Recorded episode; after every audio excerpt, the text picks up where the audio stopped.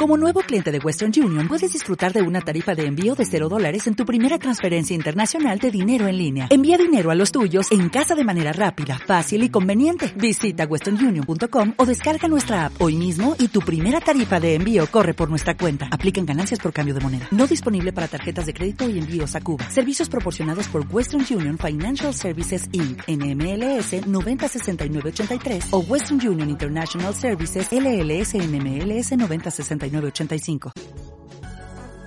¿Qué tal oyente? Te saluda Giovanni Chávez. Bienvenido, bienvenida a un podcast sobre teatro, un proyecto que busca acercar a todas y a todos al teatro, a su historia y lo que lo hace ser un arte como tal. Aquí no te voy a hablar de funciones teatrales ni de crítica a obras en específico, sino a lo que constituye la teoría, la historia y los elementos artísticos que construyen la idea de arte teatral. En este primer capítulo introductorio, como su nombre lo indica, te voy a dar unas definiciones sobre lo que es el teatro o cómo se lo piensa. En primer lugar, definir qué es teatro, dónde surgió y quiénes lo crearon es una respuesta que no tiene una definición clara. Cualquiera que estudie artes escénicas puede decir rápidamente que el teatro nació en Grecia, que está ligado a los ritos de las culturas del mundo, que se definió como tal en el Renacimiento, cualquier otra cosa más pero definirle fecha, propósito, lugar o demás, así como de manera consensuada, es tratar de responder a la pregunta sobre la definición del arte. Abarca demasiados conceptos y todos son válidos. Eso es lo bonito porque permite investigar y ver mejor el panorama generalizado de la noción de teatro. Por eso la idea de este capítulo y de este proyecto es dar unas posibilidades de definición que se estudian generalmente en las artes escénicas y que considero que pueden ser útiles para entender muchas cosas, desde por qué los actores se visten con vestuarios en escena, hay escenografías gigantes, a veces hay música o no, por qué a día de hoy se pueden desnudar y hacer alguna acción en la calle o, o hacen alguna cosa sin sentido dentro de, una, de un museo, de algún lugar, o porque tenemos, por ejemplo, en mi país, en Ecuador, el eterno debate sobre el teatro comercial y el teatro independiente. Se lo puede definir desde tres posibilidades. La principal y la más conocida es el tipo de arte que lleva el cuerpo y la representación para realizar una propuesta escénica. Otra definición bastante clara es aquella que define el espacio donde se ve la obra. O sea, el teatro es el edificio donde se ve la obra teatral. Y la última, que es como la definición más actual, vendría a ser el proceso por el cual se crea una obra, lo que es la estructura de la creación, los ensayos, el proceso creativo en general. Se puede comenzar a pensar el teatro desde la primera. Es un arte, y además conlleva un trabajo que la mayoría de las veces acumula las otras artes. Eso lo explicaré un poquito más adelante ya que esto también es importante.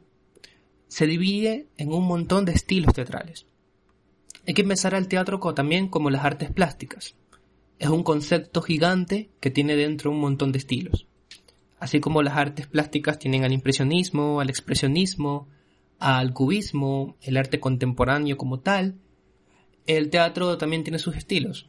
El teatro clásico, el contemporáneo, el de títeres, el de objetos, el de sombras y puedo seguir nombrando un montón de estilos más. Pero me voy a centrar principalmente en dos, que son como los más conocidos o los que más se pueden ver en, los circuitos teatrales. El teatro clásico y el teatro contemporáneo. voy a hacer un inciso. Todas las definiciones y conceptos que voy a usar no son absolutos, o sea, no son definiciones que uno las puede ver o que uno al momento de preguntarle a un maestro teatral te van a decir es esto. Son acercamientos para poder entender la idea de teatro. El, teatro contemporáneo es un poquito complicado de explicar. Para hacer una introducción corta y un poco precisa, se rompe con la idea de representar en escena, que es algo que voy a decir también más adelante.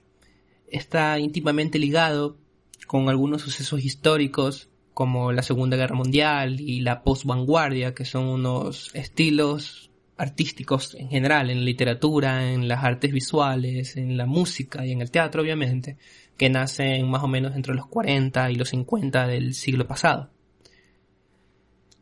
Además, se comienza a asimilar, por así decirlo, otros componentes de las humanidades. Se vuelve ya explícitamente, o sea, bien claro, su componente político, sociológico, crítico, algunas veces abstracto y otras conceptual. Por eso es que mencioné las posvanguardias, porque son como que las más importantes al momento de, de pensar el concepto como creación artística. Y también, esto es sumamente importante, se comienza a pensar la creación desde el cuerpo, hacia el momento, hacia el instante. Se presencia o se ve un instante en vez de una representación por lo que se puede experimentar diversas formas de comunicación en escena. O sea, más formas de dialogar con el espectador, que antes no lo tenía el teatro convencional. Por ejemplo, una de las más famosas de estas representaciones contemporáneas, que es el performance, busca utilizar todo lo que he mencionado, la política, la crítica, la abstracción o lo conceptual, para crear un momento mucho más puro y catártico que una representación común y corriente y porque se dice que acumula las otras artes. Esto es un poquito más cercano al teatro convencional, al teatro clásico, ya que en un trabajo de gran magnitud, en una obra, qué sé yo, que dura cinco actos, se engloban generalmente las artes visuales, las artes sonoras, las artes literarias, que es un tema también muy importante para poder diferenciar al teatro, y, y todas las artes en general, ya que, por ejemplo, en Hamlet, cuando uno quiere montar Hamlet, se tiene que hacer un diseño de escenografía. Si se quiere, se acompaña con una banda sonora y evidentemente hay un texto dramático, que es el que hay que representar. Las palabras claves del teatro, en el clásico y en el contemporáneo y en el resto de los estilos, podrían ser representación, cuerpo y efímero.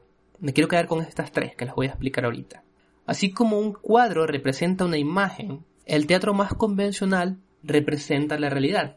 O sea, cuando uno ve una obra donde un personaje entra en una sala y está comiendo con su esposa o con su esposo, se ve una representación, ya que lo que están comiendo no es comida, ni la persona que hace de la esposa o del esposo es como tal la esposa o el esposo, ni evidentemente están en su casa. Esto es súper crucial para poder entender un, montón de tonterías teóricas que se van a explicar a lo largo de este proyecto. También, así como el pintor utiliza el bastidor y el pincel para pintar, todo esto de manera súper tradicional, el teatro tiene como eje principal al actor, quien usa su cuerpo, y en conjunto con los otros elementos de escena, lo que es la escenografía, la iluminación, el diálogo, se crea la obra o la propuesta escénica. La corporalidad, si se entiende como el pincel del teatro, funge como herramienta creativa. Esto para dar a explicar lo que define la palabra de representación como clave para entender al teatro. En lo que se refiere a lo efímero, por ejemplo, es una cosita un poco más difícil de explicar, ya que se dice que el teatro sucede solo una vez, aunque se repita constantemente. O sea, a pesar de que uno vea la misma obra en una temporada de tres meses, el teatro sucede solo una vez. Y eso se debe a, a una idea donde el teatro está sujeto al presente, al momento. O sea, es una representación efímera, en tanto esa obra empieza y acaba. Y por su condición de tener cuerpos vivos y realidades a contar, siempre empieza y acaba. A diferencia de un cuadro, una fotografía o un libro donde se puede reproducir el contenido, pero siempre habrá en el tiempo un objeto primordial al cual dirigirse, en el teatro el objeto que lo identifica como arte es la acción en escena o el hacer. Y esta, a pesar de que sea reproducible y suceda varias veces, siempre desaparece en el momento en el que se acaba cada una de esas repeticiones. Esto lleva a pensar a la tercera definición que había comentado y que es importante puntualizarla porque se genera un problema. ¿El texto teatral es literatura o es teatro? Como el objeto que define el teatro es el hacer y su herramienta de creación es el cuerpo, todo esto entendiéndolo como si fuera un proceso matemático, o sea, la herramienta del artista escénico, que es el cuerpo, crea un objeto, que es la acción. Por esta lógica, el texto teatral es uno de los elementos que acompañan a la creación y complementan el espectáculo. No es como tal el pilar de la creación artística en el teatro. Por lo tanto, el texto es escénico, siempre que se lo vea como una parte del proceso, que es la tercera definición. Muchos estudiosos del teatro se meten en este concepto para definirlo. Lo consideran una fuerza, un elemento que alude a otras realidades o que trasciende la realidad misma.